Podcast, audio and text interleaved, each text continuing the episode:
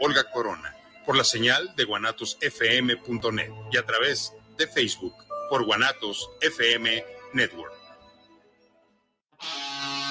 Atrevida, formal, divertida, única.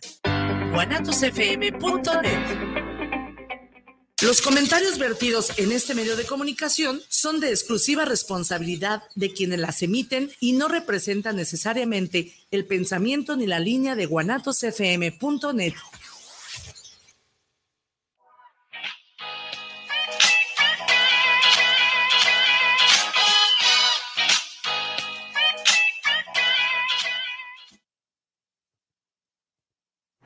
Hola, ¿qué tal? Muy, muy buenas tardes. Deseamos que tengan un extraordinario jueves, jueves eh, con tarde acaloradita, bendito sea Dios, ya hemos eh, recibido algo de lluvia, contenta de estar de nuevo en vivo después de varias eh, semanas de descanso, que bien merecido y para desconectarnos un poquito. Bienvenidos sean a este su programa de anestesia vespertina, familia. como siempre, pues dar las gracias a Isra que hace posible que nos podamos conectar y, y que usted pueda escucharnos a través de eh, vía Spotify, YouTube, eh, mismo Facebook, eh, por la estación obviamente de Guanatos FM Network. Y pues obviamente agradecerles que se queden con nosotros esta hora o, poquito menos, este, con un tema bastante, bastante profundo, fuerte, interesante, que luego bien decimos, ¿no? Que toda historia no contada, estamos condenados a repetirlos, pero no voy a, entrar en en el tema, sino presentar y darle la bienvenida. Güerita, este, ¿cómo estás? Hola, Bere. Estoy eh, muy satisfecha el día de hoy, muy agradecida con Dios, con la vida, por permitirme estar de nuevo aquí. Eh, es cuando me doy cuenta que el tiempo pasa volando y bueno, sumamente agradecida con Dios que me permite de nuevo estar aquí, sentada en esta cabina, frente a este micrófono que me llena de mucha alegría. Y pues sí, sin duda alguna, el día de hoy trataremos un tema muy, muy profundo eh, el cual nos, nos hace el favor aquí nuestra invitada tanatóloga. Carlita, para mí es Carlita, pero es mm. Carla, Carlita para mí. ¿Cómo estás, Carlita? Ay, bueno, primeramente, ¿cómo estoy? Muy agradecida, muy agradecida de, estar otra vez aquí en la cabina. Sentí este, sentí ñañaras, ñañaras. al estar aquí, eh, recordar viejos tiempos, ¿no? Este muy contenta, muy agradecida con ustedes dos. Lo agradezco desde lo más profundo de mi corazón. Pues sí, eh, bien lo dices, soy tanatóloga, pero yo creo que hoy... Hoy vamos a hablar con el ser humano. Exactamente. ¿Verdad? Con el ser humano. Y el tema del día de hoy, pues lealtad familiar y no puede faltar la, la frase. Quizás estés buscando entre las ramas aquello que solo aparecerá en las raíces. Y Hellinger, el, creador de las constelaciones familiares, decía, por respeto y amor a nuestros antepasados, repetimos sus historias y cargamos con ellas. Y cuánto de cargar, de callar, de ocultar, de omitir, pues sería lo que estaríamos tratando el día de hoy. Así es. Entonces, eh, un tema así sumamente profundo y, pues que todas las personas que nos estén escuchando eh, vayan siendo conciencia y honestos con ellos mismos de qué manera puedo estar siendo leal por amor, por, uh, por compromiso, por obligación, menos por libertad. Sí, claro. Ah, a mí me gustaría que antes de avanzar dar los teléfonos en cabina 33 17 28 01 13 familia ya sabe para que nos mande un WhatsApp para que incluso si quiere hacer algún tipo de, de comentario, pues eh, acuérdese que este espacio es con, toda, con todo el cariño preparado para todos ustedes. Y este, si no estoy mal todavía, la retransmisión los domingos a las 10 de la mañana, por si el día de hoy no se pudo conectar, ¿no? Entonces, pues en efecto, ahorita, eh, lo que decía ahorita de toda eh, historia no contada, estamos condenados a repetirla, ¿no? esto de la lealtad familiar no es más que, pues, contrato invisible contrato invisible a generación de deuda de manera inconsciente y que ni siquiera conocemos al creador de, deuda como tal o de esa lealtad, eh, y es cuando repetimos una historia, ¿no? Es correcto. Así es, y, y, bueno, para eso estaremos desarrollando este tema que, que, Carlita pues nos hará el favor de, de compartirnos eh, desde la parte, sí, oscura del ser leal, ¿no? Y honrar a mi familia y el guardar silencios, pues cómo vino en la trascendencia de, desde el dolor, ¿no? Si le podríamos llamar esa emoción eh, dolorosa, eh, pues te escuchamos, Carlita. Muchas gracias, chicas. Bueno, em, esto va basado en mi historia, en mi historia, este, eh, la lealtad familiar, pues bueno, muchos la podemos conocer como que si, ah, ok, si los papás o los abuelos son doctores o abogados, pues ahí se va recorriendo las generaciones, ¿no? Que si se casaron a los tantos años, pues ahí se va recorriendo, ¿no? es, digamos que ese es el, el punto aceptable de las lealtades familiares, pero ¿qué pasa cuando, bien lo dicen ustedes, cuando se ocultan historias o se cuentan verdades a medias, este, ¿qué es lo que sucede con nuestras generaciones siguientes, no? ¿A qué los estamos, como dice Bere, a qué los estamos obligando en el contrato del sistema familiar? Así es. Entonces, mi historia eh, empieza, o más bien la quiero comenzar así. Eh, lógico, pues nos faltarían muchas horas, ¿no? Pero eh, mi historia comienza a los ocho años. Eh, yo fui abandonada por, por, mi madre. Fui abandonada, eh, me crié con la, que es mi abuela, la que fue mi abuela por parte de mi mamá. Ella hizo su vida. Este, mi papá siempre estuvo presente conmigo, pero digamos, estuvo presente en la cuestión económica, en la cuestión que no te falte nada, eh, pero los cuidados siempre los tuve por parte de mis abuelos, ¿no?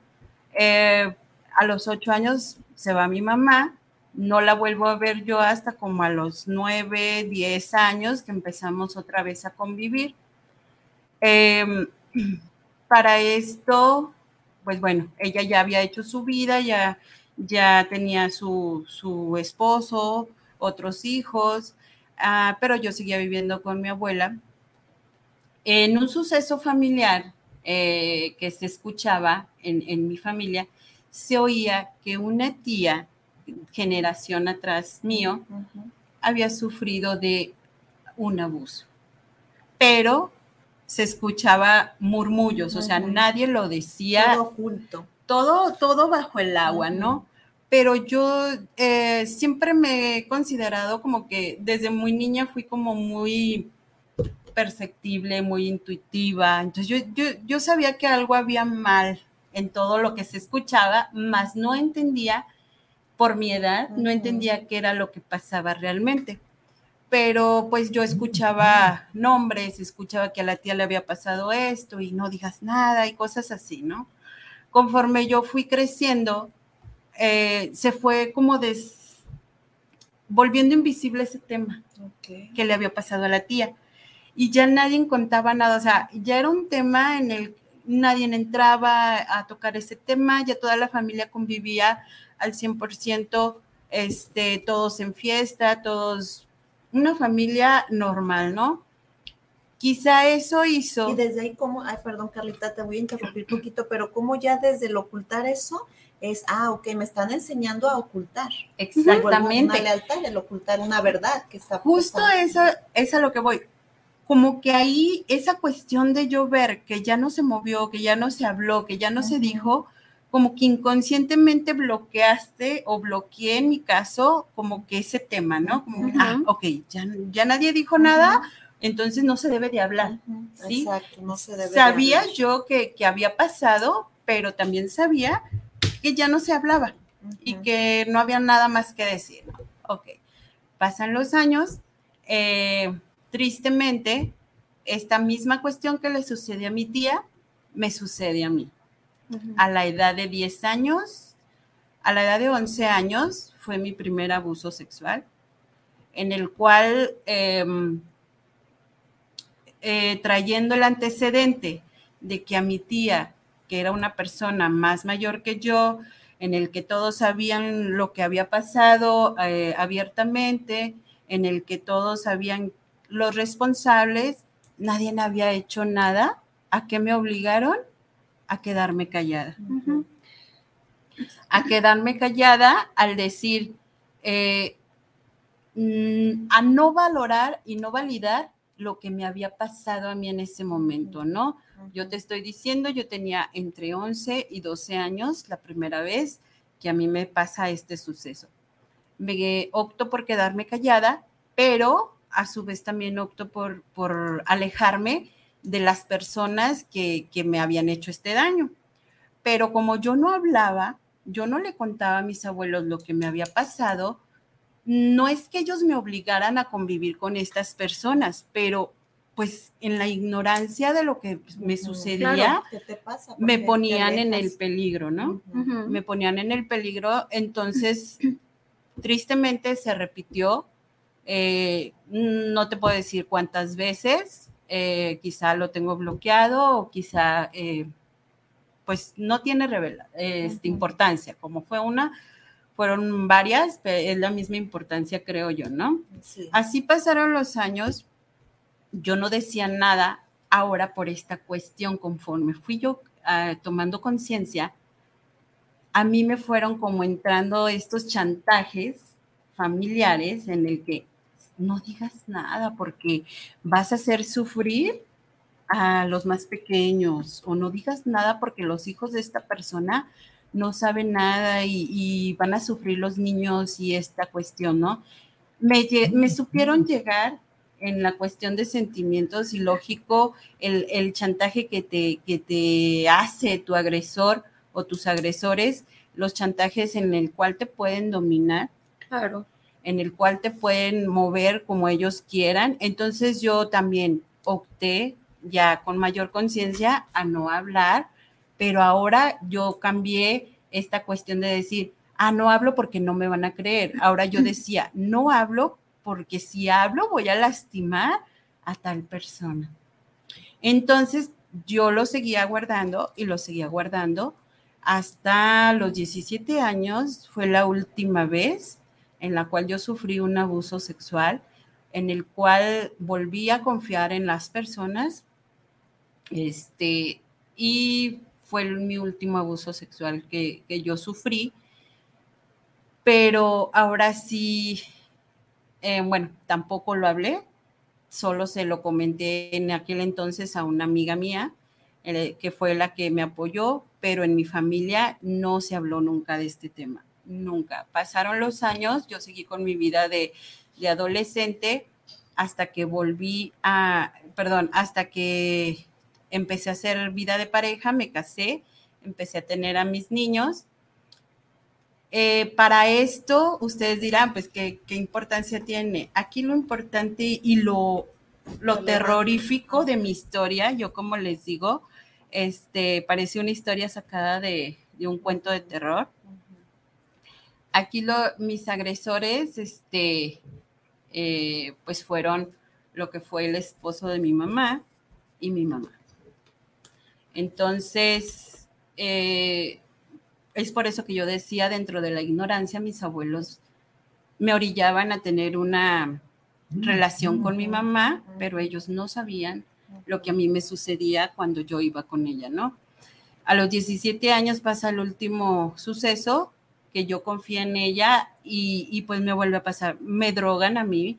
A los 17 años yo ya me sé defender, entonces ya se necesita otra, otra, este, técnica para someterme, ¿no? Me drogan, me vuelve a pasar lo mismo y es cuando decido alejarme completamente de mi madre. Ah, para no hacer sufrir a mis hermanos, no hablo, no digo nada porque siempre me están chantajeando con esta cuestión. Y como yo traía el antecedente de no haber tenido a mi papá conmigo, yo decía, uy, le van a quitar a su papá, ¿sí? Yo decía, pobres niños y cosas así, ¿no? Entonces, cuando yo soy mamá por primera vez, ella se acerca a mí y, este, y vuelvo a confiar en ella, ¿no? Para esto eh, pasan los años, pasan los años, nunca toqué el tema con ella, nunca toqué el tema con mis hermanos ni con nadie de la familia. Hasta yo lo iba trabajando, eh, hasta hoy, que es mi presente y tengo 43 años, eh, pude soltarlo pude soltarlo después de mucho tiempo de trabajo, después de mucha terapia. después de, tanto estudio en la cuestión de, al estarme yo preparando profesionalmente, es muy natural que te estén cayendo los 20 a ti, ¿no? Como nos suele pasar. Y te das cuenta de todo lo que vas cargando. Y yo venía manejando la idea de que, ah, ok, ya los superé, ya perdoné a mi mamá, ya tengo una relación cordial con ella, este, para esto mi abuela ya falleció hace muchos años. Ah, mi abuela fallece a los 17 años. Cuando yo tenía 17 años fallece ella y después me pasa el último acontecimiento a mí. Entonces, eh, traté por todos los medios de rescatar una relación con, con mi mamá, siempre yo justificándola por la cuestión que decía, a lo mejor está enferma mentalmente, ¿no? Yo, yo era en mis ideas. Hoy en mi presente tengo las cosas muy claras. Este, sé que no es una enfermedad, sé que hay muchos factores que sí influyeron, como lo es las adicciones. Ellos eran adictos a, ciertas sustancias, este, y, pues también a ciertas actividades. Eh, este, es, son muchos factores los que yo creo que, que, van involucrados, pero en, principalmente creo que son las adicciones las que, las que se involucran aquí. Eh, cuando soy mamá, ella rehace una relación conmigo, entonces yo lo intento nuevamente con ella, trabajo todo este tiempo, como digo, me estoy preparando profesionalmente, eh, empiezo a trabajar como tanatóloga, me empieza a volver el pasado a hacer ruido. Y yo digo, a ver, pero ¿por qué no? O sea, si se supone que ya pasaron muchos años, ya lo trabajé, ya la perdoné, este, ya hice mi vida, ya lo estoy superando, ya lo superé, yo decía. Entonces, ¿qué, ¿por qué me está haciendo tanto ruido esto, no? Conforme yo me voy preparando, eh, yo voy viendo ciertas eh, conductas, eh, sí, ciertas conductas en mi, en, mi, en mi entorno, en mi familia, en mi núcleo familiar, que son mis hijos. Entonces, este, yo hace dos años caigo en depresión por la muerte de mi papá biológico, que gracias a Dios y a la vida me permitió eh, reforzar una relación hermosa con él. Y, este, caigo en una depresión eh, una ansiedad tremenda, eh, lo hablo con mi psicólogo, empiezo una terapia psicológica y psiquiátrica, y entonces surgen todos estos miedos de, niña, ¿no? De por qué te callabas, por qué, nunca hablaste. Y yo veía, yo notaba en, mi, en mis hijos ciertas este, actitudes que yo, haz de cuenta que yo los veía y me veía reflejada de niña ahí en estas actitudes y a mí, para mí fueron como un foquito rojo, ¿no? El decir, a ver, ella es así o este es así, ¿qué está pasando o por qué o así?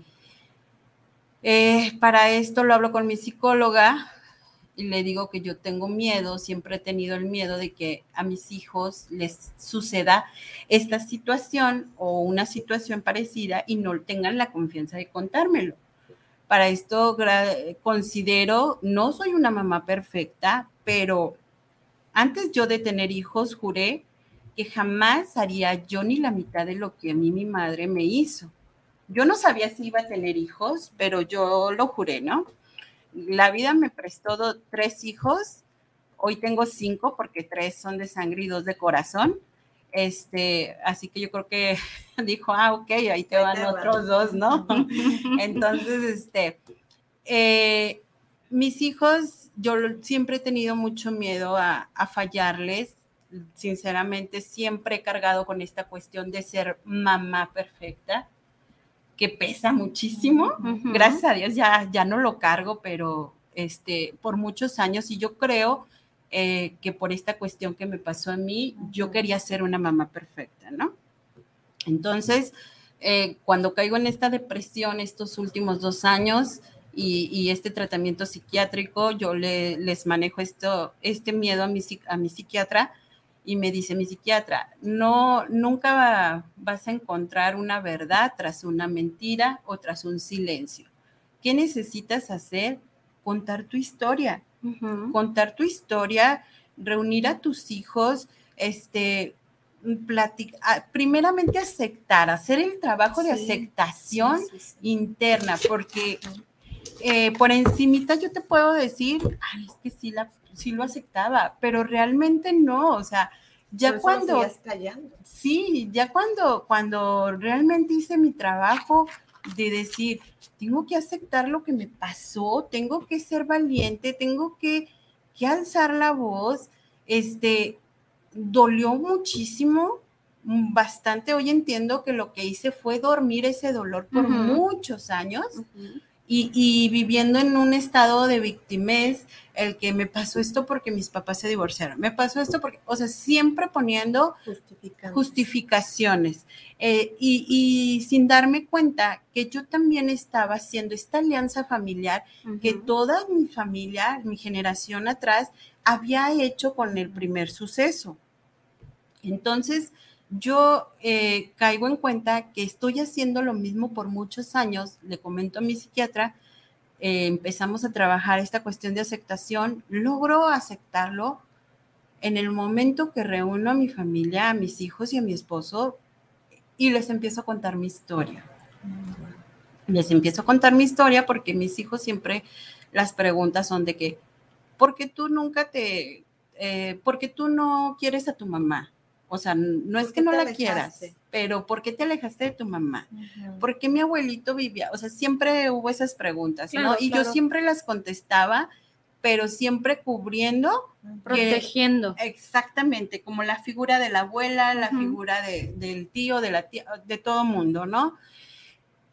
Hasta que reuní a mis hijos y al estarlos reuniendo, pues suelta a mi hija, una de mis hijas. Todo esto lo, lo platicó ya con autorización de, mi, de mis niños, ay, bueno, de mis hijos, ya todos son universitarios, de mis hijas. Este, al estarlo yo contando mi historia, mi hija desbloquea sus recuerdos y empieza a platicar la misma historia. La misma historia eh, a los siete años, entre los seis y los siete años, mi hija fue también abusada y también por mi padrastro y por mi mamá. En el momento en que yo me separaba de su, de su padre, en el momento que nos divorciábamos, su papá y yo, mientras nosotros adultos nos hacíamos pedazos, yo le confiaba a la persona que, que yo creí Poder confiar. Poder confiar. Este, le confiaba lo más preciado que tengo y resultó la misma historia.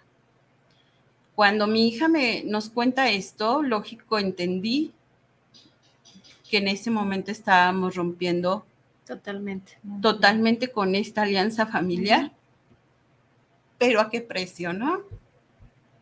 Este, eh, lógico, yo le llevo, como le digo a ella, le, te llevo un poquitito de ventaja porque he estado trabajando en terapia muchos años.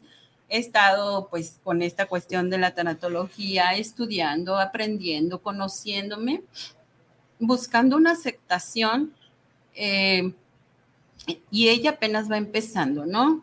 Eh, a, a trabajar esta cuestión de aceptar lo que le sucedió, aceptar más el aceptarnos, aceptar los sucesos, no quiere decir que estoy de acuerdo, no quiere decir que tengo que guardar silencio, no quiere decir que estoy sola.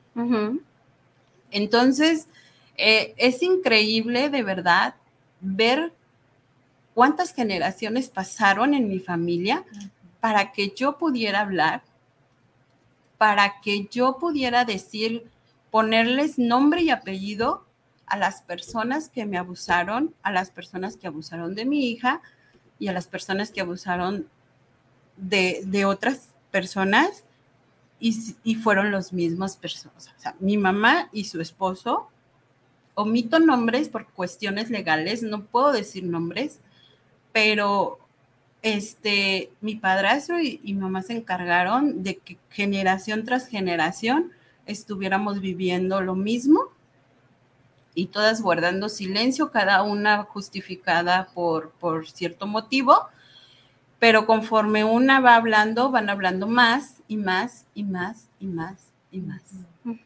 Y es increíble el, el ver cómo a final de cuentas era un secreto a voces.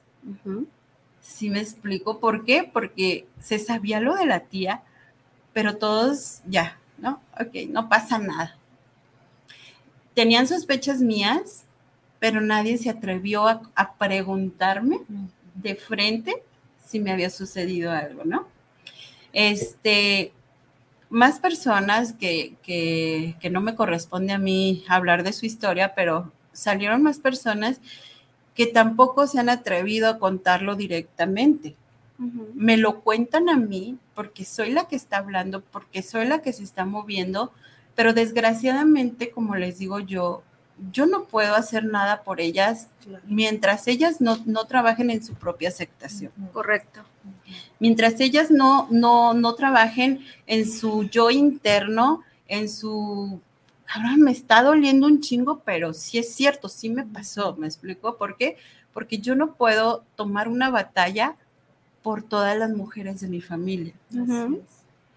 Porque por haber yo cargado la eh, tranquilidad de toda mi familia, me quedé callada muchos años. Y por haberme quedado callada y por haber peleado una batalla que a mí no me correspondía, mi hija salió afectada. Entonces, esas lealtades familiares, como en mi caso, créeme que te condenan a sufrir el doble del dolor. Me duele muchísimo lo que me pasó a mí. ¿Por qué? Porque si volteo para atrás, veo a la niña de 10 años, veo a la niña de 12 años, veo a la niña y conforme me iba pasando, ¿no? Veo a la chica de 17 años que lo único que quería esa noche era convivir con sus hermanos menores y que confió en la mamá y que pues pasó lo que tenía que pasar y desde ahí, o sea, fue desconfiar de todo mundo, el perderle la confianza a tu madre implica no tenerle confianza absolutamente a nadie, absolutamente a nadie. Eh, soy o fui fui la mujer más desconfiada del mundo en cuanto a que si tú venías y me decías, este, ay, Carla, hoy te ves muy bonita. Yo te decía, dentro de mí decía, ay, no es cierto, o sea, me lo está diciendo nomás por, o sea, te quiero mucho. O sea, ¿cómo me vas a querer si mi mamá no me quiso? Claro. No me va a querer nadie. ¿Sí? O sea, no es nada más sufrir el abuso, es el daño que te hacen psicológico, emocional, el, no poder estar estable socialmente, el desconfiar de todo mundo, el perder la confianza en ti, en culparte hasta de lo más mínimo. Culparme. ¿Por qué? Porque no lo sé por qué, pero todas las personas que somos abusadas nos da culpa. Claro. Nos da vergüenza, nos da culpa, nos da vergüenza. Este, hoy Cargas por hoy, con la responsabilidad. Exactamente. Hoy por hoy te digo, esa culpa se fue, esa vergüenza se fue y lo único que hay es una gran necesidad de ser escuchada, de decir, no me importa si me crees, pero me pasó, o sea, esta es mi historia y este, ¿por qué hago esto? Me han preguntado por qué pedí favor de, que me dieran programa, porque le quiero enseñar a mi hija que ella no tuvo la culpa, que ella no es responsable, que sí un suceso como tal, como este que vivimos, sí nos marca, pero nosotras podemos decidir qué rumbo darle. Y que aunque ella se sienta con mucho miedo ahorita, es muy valiente, porque créeme que soportar por muchos años en silencio este dolor es muy valiente, es muy valiente ella. Y si estoy aquí es por esta cuestión, porque créeme que conforme yo he investigado, eh, me he dado cuenta de, tristemente, que no soy la única persona, no somos la única familia que vive esto. Es increíble ¿Cuántos silencios se ¿Cuántos guardan? silencios se guardan? Tengo 22 días, un mes con esta cuestión y en un mes he conocido personas que están pasando por lo mismo que yo, niños que están pasando por lo mismo que yo y que muchas veces sus- no dicen nada por, por, por miedo, por no ser este, aceptados, por no ser reconocidos, o sea, de que no valoran su dolor, no, no este, validan lo que les sucedió. Em, toda esta cuestión social que, que a veces nos sentimos eh, señalados, ¿no? Entonces, este, es increíble, yo me asombro de todo lo que he conocido en este mes que empecé yo a hablar, ¿sí? Y, y, pues así, este, esta cuestión de lealtad familiar tiene su lado oscuro, como digo, la lealtad familiar también tiene su lado bueno, Claro.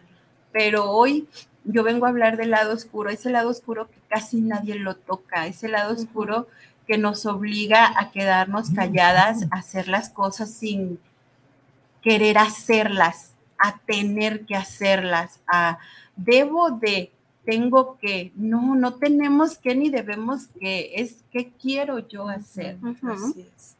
Así es. Y esto es lo que me trae aquí, este, en otro, he visto legalmente que se puede hacer. Tristemente, lo siento mucho por si alguien me está oyendo que sea abogado o lo que sea.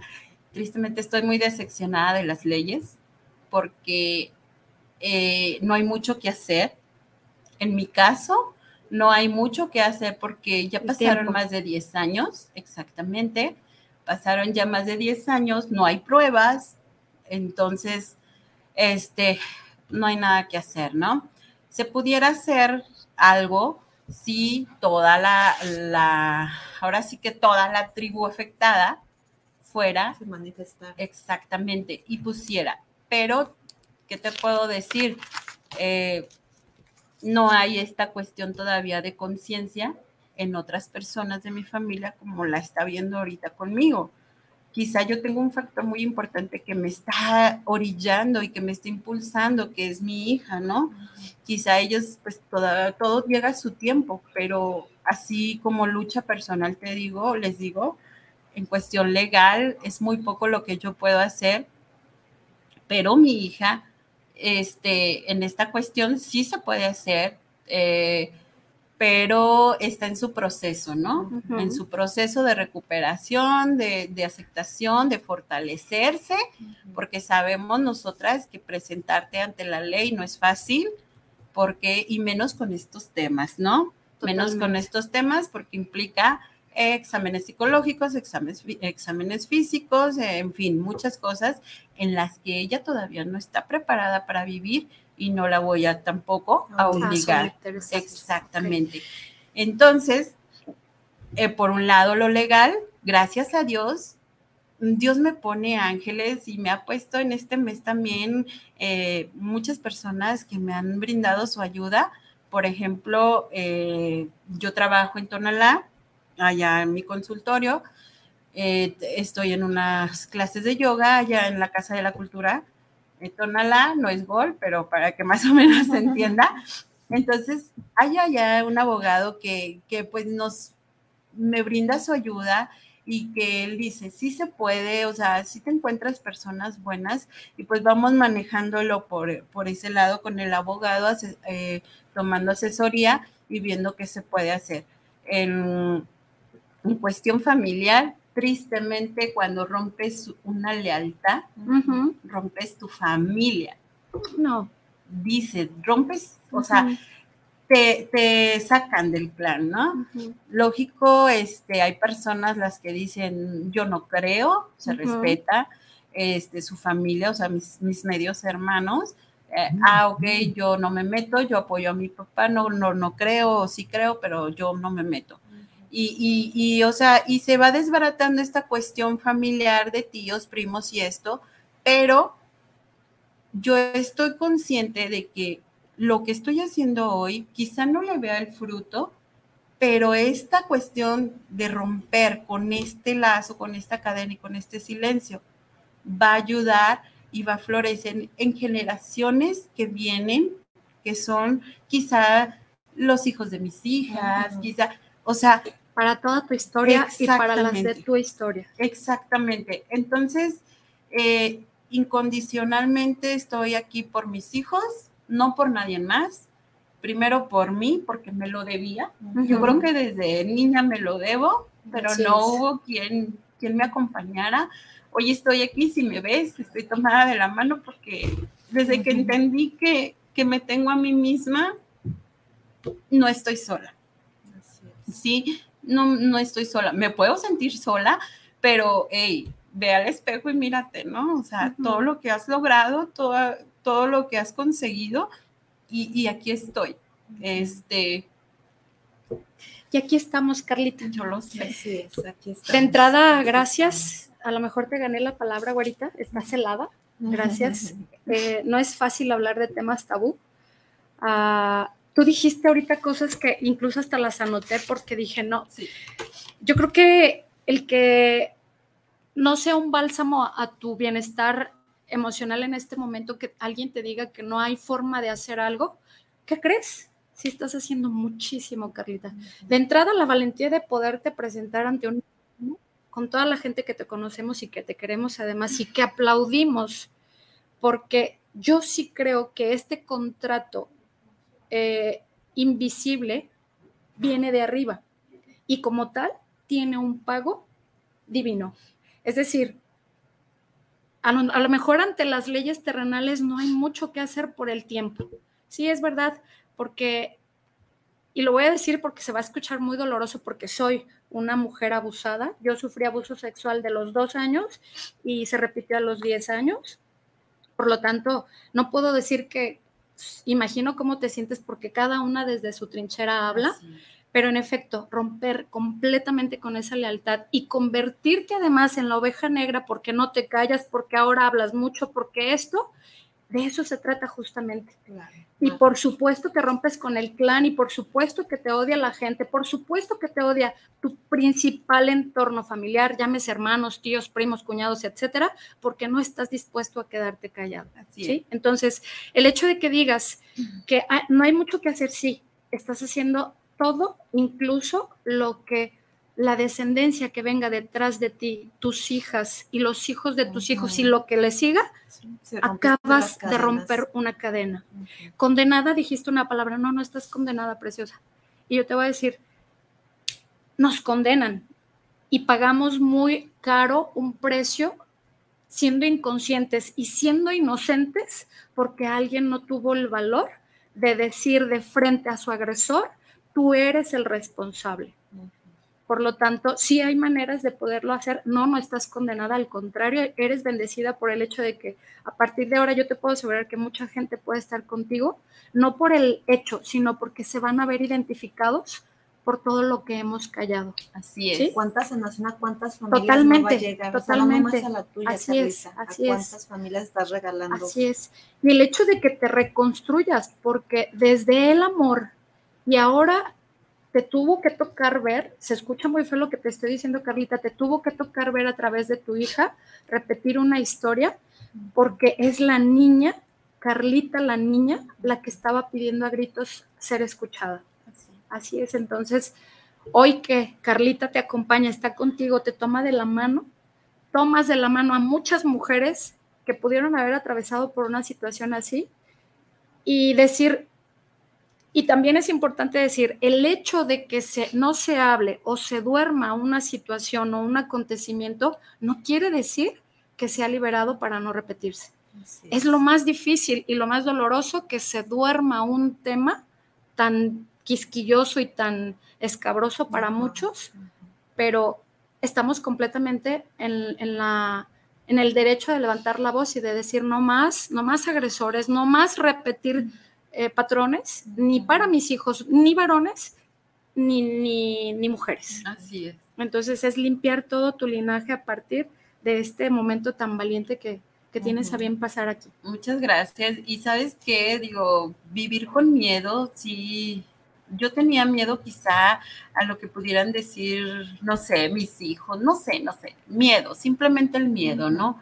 O el miedo al suceso, al recordarlo, por eso lo quería olvidar y muchas cosas así. Este, y sabes que en el momento que mi hija me, me, cuenta esto, nos cuenta esto, porque estábamos su familia ahí, sus hermanos, mi esposo y yo.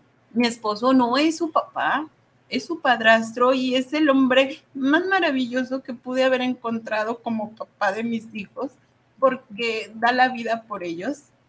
Y yo sé que no todos los hombres son malos. Yo, o sea, yo, yo tengo la conciencia de que no estoy generalizando, pero sí, sí estoy aquí es porque hay mucho abuso, mucho, abuso infantil. Y muchas veces las mamás prefieren tener tristemente una persona, una a, su persona lado, a su lado. A pesar de que lo, pueda, lo que puedan dañar. Exactamente, y no darse cuenta o no quererse dar cuenta de lo que está sucediendo. En mi caso, mi mamá, pues enferma de, de adicción o, o enferma mental, fue partícipe en todas estas cuestiones. Digo, no la juzgo, pero no la justifico. Claro, por supuesto. Este, no. eh, ella, como dice Bere, ¿no? Eh, si no, si no hay un castigo aquí en la tierra, pues ya llegará el castigo divino y, y, este, pues bueno, allá se lo dejo. Y ni siquiera impuesto por deseo, ¿eh? Exacto, es porque ya viene claro, también porque forma claro, parte de, ¿no? Nuestras acciones tienen Así una es, consecuencia tarde que temprano pero sabes que el, en el momento que mi hija me habló y, y, y, yo le veía el miedo a ella, mi miedo desapareció, mi miedo se convirtió en nada, en nada. En ese momento lo único que, a lo único que nos dedicamos es a darle la contención que ella necesitaba, el amor y el apoyo que ella necesitaba. No hice nada, este, quería pensar, quería saber que, cómo reaccionar y, y sí, enfrente a mi mamá, lo que yo nunca había hecho por mí, lo que yo nunca le había dicho a mi mamá, ¿por qué hiciste esto? Por, ¿Por qué me lo hiciste? Pero mi hija me dio ese valor de ir y pararme enfrente de ellos dos, de ellos dos y, y, y decir, eh, de poner la cara por mi hija, de que supieran que, que, yo ya lo sabía y que estaba ahí para defender a mi hija. Eh, en el momento que yo hice esto, ellos no supieron reaccionar y me confirmaron que el miedo y el poder se los daba yo. ¿sí? El miedo y el poder a que ellos siguieran manejando mi vida con ese suceso se los daba yo, porque realmente cuando enfrentas ya a la persona, a, este es, o este suceso que me pasó, o sea, ves que si eres más valiente que ellos, que ves que sí hay algo más fuerte que la maldad que ellos tienen y, y, y lo enfrenté. Eh, muchos me dicen, qué valiente, cómo te atreviste. No quisiera ser, te lo digo como mamá, no quisiera ser la mujer valiente que todos creen, porque me duele en el alma lo que está pasando. Este, pero soy la mamá que yo quise tener de niña. Uh -huh justo eso, ¿no? Y por eso tienes cinco, Carlitos. Ay, sí. Dos regalados y dos, dos biológicos. Y tres, tres biológicos, biológicos perdón, sí, tres biológicos sí. y dos de corazón. Y este, y justo por eso, porque, porque ellos son los que, digo, estoy por ellos, porque sé que de aquí en adelante eh, quizá les deje la, la bandera muy alta, pero de aquí en adelante ellos saben que tienen que defenderse, saben que no tienen que quedarse callados nunca, saben que sí hay gente buena, que sí se puede y, y, pues aquí estoy agradeciendo totalmente la oportunidad que me dan. No, Carlita, gracias, sí. gracias a ti. Digo, al final lo que te está moviendo para mí es una palabra, el amor. ¿no? El amor te mueve, el amor te, te, ahora sí que es la, dije a la maestra Moni, es la fuerza inspiradora del, alma. del alma. Así uh -huh. es, entonces al escuchar eso de tu hija, al, al sentirlo tú también, pues ahora sí que el amor te motivó. Yo creo que aquí es importante hacer énfasis. ¿Por qué? Porque cuánto niño puede estar percibiendo estas situaciones dolorosas, pero justo lo que decías, Carlita, se siente mucha culpa. Uh -huh. Yo he tenido pacientes y ¿por qué te callaste? ¿Para qué? Es que mi miedo, es que yo era culpable, es que Sí, o Quizá sea, porque también se inyecta la manipulación de la culpa, es, desde no digas nada porque vas a hacerle daño a alguien, Ajá, porque eso te así, dice, el, porque eso te dice Sí, el abusador. sí, Yo lo recibí también, eso te dice el abusador. Digo, aquí es importante eh, ahora sí que meter esta, esto nuevo en la cabecita de los niños, ¿no? O sea, cualquier cosa compártela, dile tú no eres culpable, este, Así no es. estás solo, etcétera, etcétera, para que pues rápido se puedan cortar estas, estos linajes, estas cadenas que pues sí son, son terroríficas, yo las vería así. ¿verdad? Porque un Muy. niño es indefenso, un niño es, o sea, le quita su inocencia, invade su territorio, ¿no? O la sea, no, no, no. descubrición de, de tu sexualidad es, híjole, brutal, o sea, es, es muy doloroso, créemelo, es muy doloroso y, y- y digo, tantos niños, no, no necesariamente tiene que ver un abuso como tal, como para ser tan toscos en, en despertarles la sexualidad a los niños, ¿no? Pero sí, sí tener, o sea, invitar a los adultos a tener más conciencia de qué estamos haciendo con nuestros niños, por qué les, gracias a Dios, la juventud de hoy habla y no se queda callada y dice, pero ¿dónde estamos la generación nosotras, todo lo que venimos cargando? Si no lo contamos, si no lo hablamos, si no lo aceptamos, quizá con nuestros hijos no se repita, pero más adelante se va a seguir repitiendo muchas cosas. Así es, así es. Entonces, por amor a nuestro linaje y romper de, ese, de esa- esas ramitas o esa estructura de nuestros árboles, árboles genealógicos, pues sí es importante empezar a hablar, ¿verdad? Así es. Y que también Único es importante dolor. decir que no estamos obligados a que si el agresor está en casa, no tienes por qué establecer una línea de familia. Claro. En lo absoluto, porque entonces también eso habla del autocuidado, del amor propio, y no se trata de estar envenenados o vivir con odio, estar enojados, sencillamente es marcar una línea y contigo no convivo o no te doy la confianza. ¿sí? Esa es una forma, esa es una cerca de protección.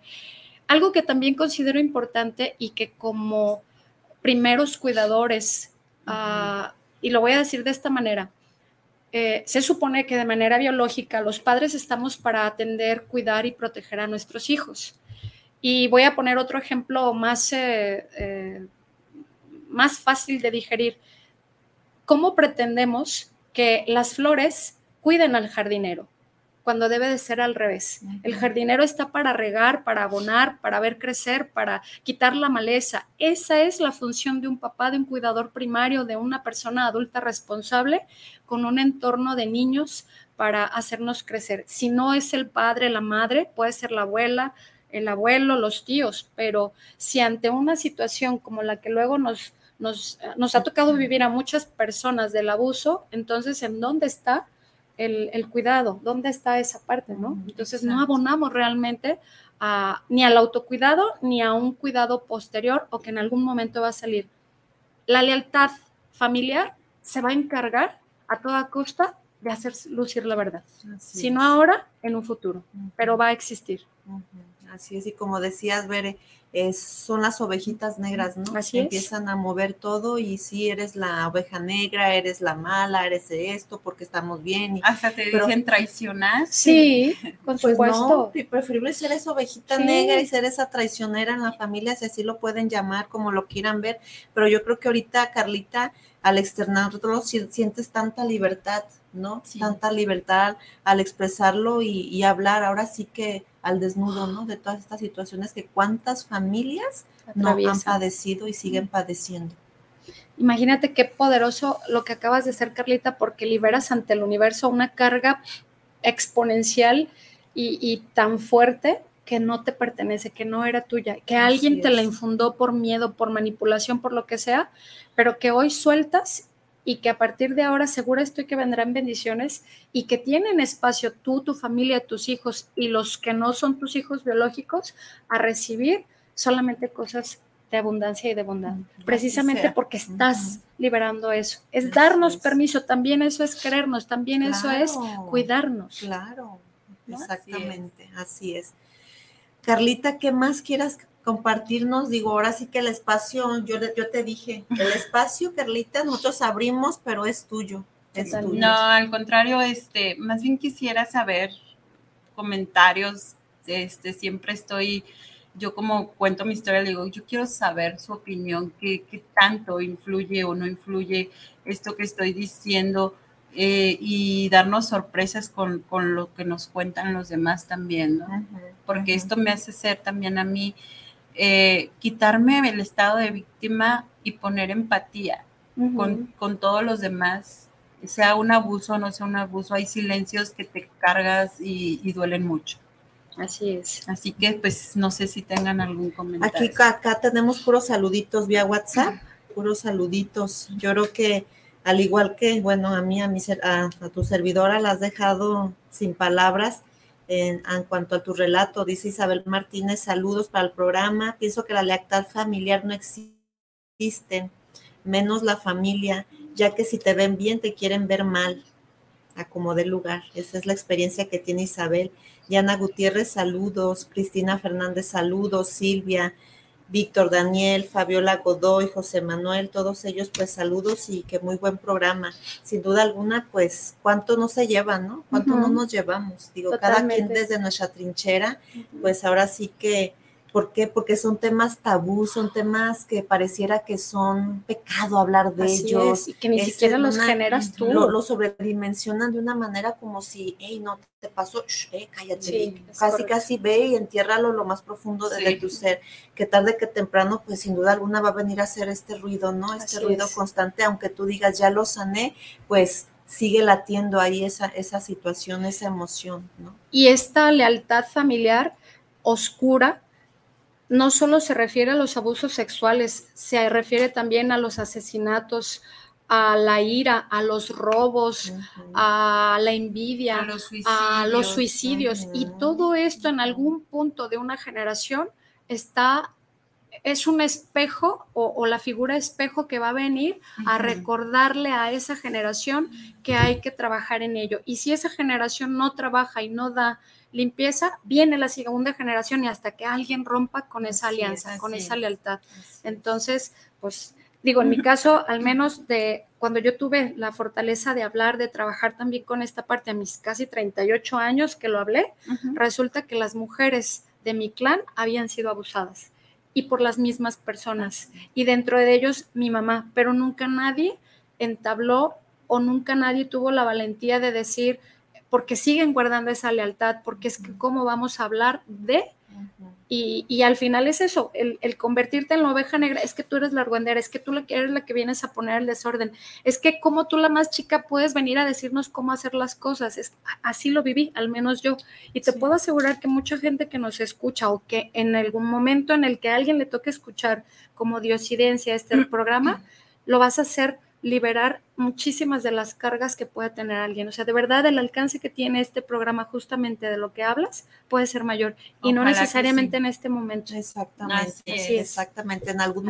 en un en el momento más indicado, Dios tiene sus tiempos perfectos para Así que es. cada personita en su momento escuche el programa y diga, "Wow, qué liberador, yo también lo quiero hacer." Claro. Por eso Así digo. Carlita, al final nos has regalado a nosotros muchísimo Gracias. y a mucha gente, pues sin duda alguna también. Ojalá que así sea. Así, muchísimas gracias. No, no, gracias, gracias Carlita. Gracias, gracias a ti por abrir tu corazón a, a, este espacio y pues en algo tan, tan doloroso. Uh -huh. Gracias. Uh -huh. Así es. Así es.